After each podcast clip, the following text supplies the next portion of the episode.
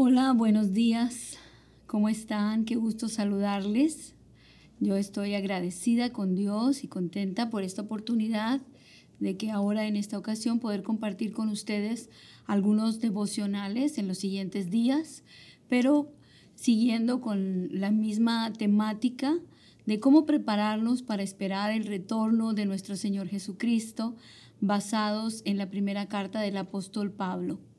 Y queremos ahora continuar con el versículo 11 y 12 en el capítulo 2 de Primera de Pedro. Y les pido que me acompañen a hacer esta lectura. Dice de la siguiente manera, Amados, yo os ruego como a extranjeros y peregrinos que os abstengáis de los deseos carnales que batallan contra el alma manteniendo buena vuestra manera de vivir entre los gentiles, para que en lo que murmuran de vosotros como de malhechores, glorifiquen a Dios en el día de la visitación al considerar vuestras buenas obras. Una frase que me parece muy interesante a mí es la expresión abstengáis de los deseos carnales que batallan contra el alma. Y hoy quiero que reflexionemos brevemente en este tema, luchando contra nuestros deseos. Todos invariablemente tenemos diferentes deseos. Algunos pueden ser buenos, saludables, positivos y otros pueden ser destructivos, negativos. En este caso, la palabra del Señor nos dice que son deseos carnales y fuera de que lo enfoquemos hacia deseos carnales en el sentido ah, sexual, más que nada tiene que ver en el contexto en el que la carta se escribe y las necesidades particulares y los conflictos que los ah, destinatarios de esta carta estaban enfrentando. Como ya hemos escuchado anteriormente a nuestro pastor, esta carta que fue escrita, ah, en su mayoría aceptan que fue escrita por el apóstol Pedro, está dirigida a gente expatriada, gente que está eh, distribuida en diferentes lugares del planeta o del imperio conocido en ese tiempo y distantes unos de otros, pero también están en una situación de sufrimiento, de conflicto. De hecho, el apóstol le llama extranjeros y peregrinos. Y las dos palabras tienen un sentido de estar de paso de no pertenecer a un lugar determinado y es muy probable que ese sea el sentimiento que, se, eh, que tenían estos cristianos. Eh, se les llama extranjeros porque no pertenecían a, este, a esta tierra, esta no era su ciudadanía y eran peregrinos porque solamente estaban de paso. Esto mismo se aplica a todos los creyentes en las diferentes épocas y en todo el mundo. Nosotros mismos debemos de considerarnos en esta tierra como peregrinos y extranjeros. Y se les recomienda que se abstengan de los deseos carnales que batallan contra el alma. En medio de esta condición en la que ellos se encuentran, Pedro les ha estado animando a fortalecer la esperanza bienaventurada que tenemos, a poder subsistir en esta tierra esperando el retorno de nuestro Señor Jesucristo, sabiendo que nuestro tiempo aquí en la tierra es breve. Y esto nos recuerda a nosotros también, ¿verdad? Que estamos aquí temporalmente y que estamos esperando un día encontrarnos con nuestro Señor y nuestro Salvador Jesucristo. El llamado entonces en esta reflexión es abstenernos de aquellos deseos carnales con los que estamos constantemente luchando. Cuando nos abstenemos de algo, por ejemplo, lo relacionamos más fácilmente en nuestra mente. Cuando tenemos que dejar de comer algunas cosas, abstenernos, tal vez porque estamos siguiendo algún tipo de régimen alimenticio o porque se nos ha prohibido algún alimento, tenemos que abstenernos. Pero esta abstinencia a la que habla Pedro es todavía más profunda, es todavía más difícil de enfrentar. Y eh, Dios quiere que nosotros al seguir estas indicaciones podamos estar sanos en nuestro corazón, sanos en nuestros pensamientos, sanos en nuestro entorno y en la manera en la que nos relacionamos con las personas que están a nuestro alrededor. Es posible que estos cristianos que en su mayoría se identifican como eh, de ascendencia judía, ¿verdad? Aunque la iglesia estaba formada por gentiles y por judíos, es muy probablemente que los destinatarios de esta carta principalmente hayan sido judíos y ellos además del hecho de estar eh, como extranjeros en diferentes lugares porque ya no tenían un país, ya no tenían una patria, sino que también eran tratados de una manera eh, grotesca, con indiferencia, con maltrato. Y es posible que hayan tenido deseos carnales de enojo, de ira, de venganza, de contrarrestar la injusticia que se estaba ocasionando contra ellos o castigar por su propia mano aquellos que los maltrataban, que los lastimaban, que los juzgaban como criminales inclusive o como malhechores porque no entendían la manera de proceder en su fe, en su vida diaria, en su cristianismo.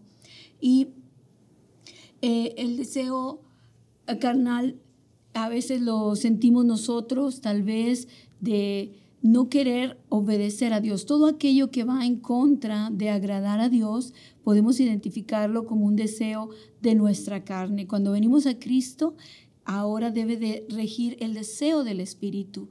Es decir, que es el, el, Espíritu Santo el que nos mueve a hacer y a cumplir la voluntad de Dios. Tal vez estos hermanos de aquel tiempo no querían ni siquiera evangelizar a aquellos que los maltrataban o tal vez no querían mostrarles bondad o ser buenos con aquellos que los consideraban malhechores o incluso a veces criminales y los ofendían o se burlaban de ellos. Eh, y tal vez también estaban tentados en su deseo a no reconocer o a no respetar las leyes del lugar de la ciudad o del país donde estaban o se encontraban temporalmente. Posiblemente ellos sentían todas estas situaciones en su corazón que eran contrarias al espíritu. Por eso se le dice que nos debemos de abstener, es decir, no fomentarlos, no alimentarlos, no nutrir todos aquellos deseos que nos alejan del propósito o del plan de Dios. Y dice que mantengamos buena nuestra manera de vivir entre los gentiles, para que en lo que murmuran de nosotros como de malhechores, glorifiquen a Dios en el día de la visitación al considerar vuestras buenas obras.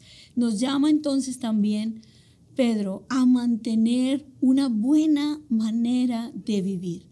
No era nada sencillo en las condiciones en las que acabo brevemente de explicar, mantener esa actitud bondadosa, esta actitud de, de respeto hacia los demás, de consideración, siendo que estaban maltratándolos continuamente y día con día.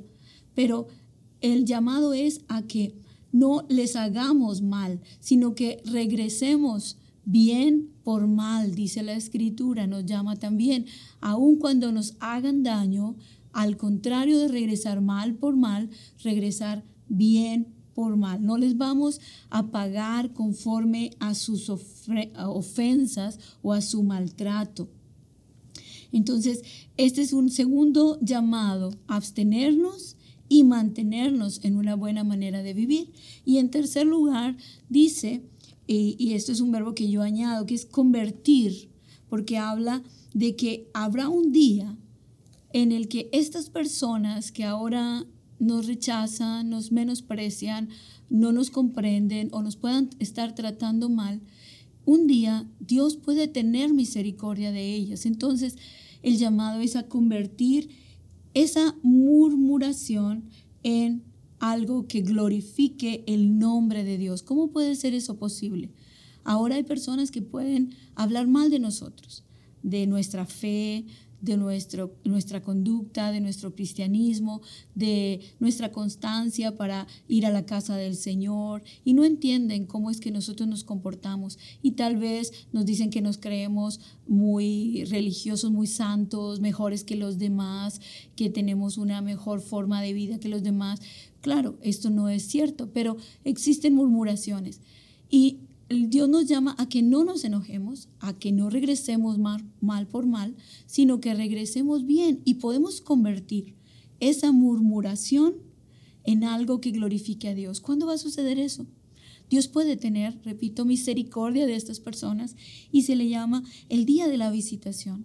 Hay diferentes momentos en los que Dios se acerca a personas en particular. Dios siempre tiene misericordia de todos, pero Dios trata con las personas de manera diferente. Y hay un momento en el que Dios nos visita, se acerca al ser humano para salvación, para una oportunidad de vida. Jesucristo incluso lloró cuando veía Jerusalén diciendo que Jerusalén no entendió el momento oportuno de la visitación de Dios, la oportunidad que tenían de salvación. Hay muchas personas que ahora no tienen a Cristo, pero Dios nos pide que nosotros les hagamos bien, aun si ellos nos tratan mal y murmuran contra nosotros. Dice que un día ellos pueden también ser visitados por Dios. Y entonces ellos van a glorificar a Dios, recordando y haciendo referencia a nuestra buena manera de vivir, a nuestra conducta cuando nosotros eh, eh, fuimos maltratados inclusive por ellos y cómo nosotros regresamos bien por mal. Entonces nosotros podemos convertir una situación triste, lamentable, de derrota, convertirla en bendición. Dios entonces nos llama a que tomemos estas medidas mientras aguardamos el retorno de nuestro Señor Jesucristo. Le invito a que usted también lo haga. Si hay alguien que le ha lastimado últimamente, que le ha maltratado, ¿por qué no pide a Dios a su favor? ¿Por qué no hace una oración por esas personas? Aun si usted cree que son injustos en su trato, en sus palabras, en la manera en la que se expresan de usted. Dios, así como ha tenido misericordia de nosotros, quiere tener misericordia de ellos. Ore conmigo en el nombre de Jesús. Padre y Dios nuestro, gracias Señor porque estas pequeñas porciones de tu palabra nos enseñan una verdad tan hermosa y tan profunda, oh Dios.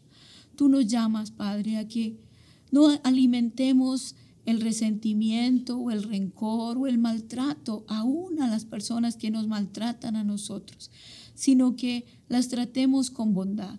Señor, que hagamos el bien, porque un día tú también tendrás misericordia. Quiera, Señor, que sea pronto y que esas personas que ahora, Señor, se muestran enojadas con algún hermano en la fe, con algún creyente porque sirve a tu nombre y glorifica tu nombre, que ellos también tengan la oportunidad de conocerte, Señor, así como nosotros hemos tenido esta enorme bendición de conocer tu nombre, de conocer a Jesús como el Señor y Salvador.